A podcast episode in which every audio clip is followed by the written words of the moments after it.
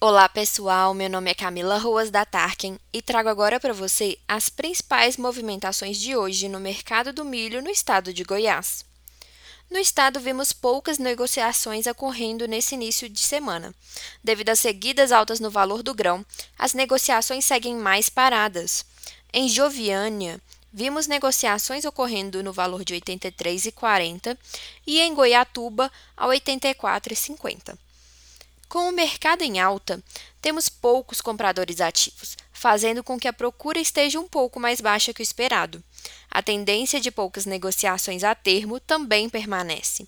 Os produtores querem evitar negociar antes de saber se o milho realmente irá ter um bom desenvolvimento.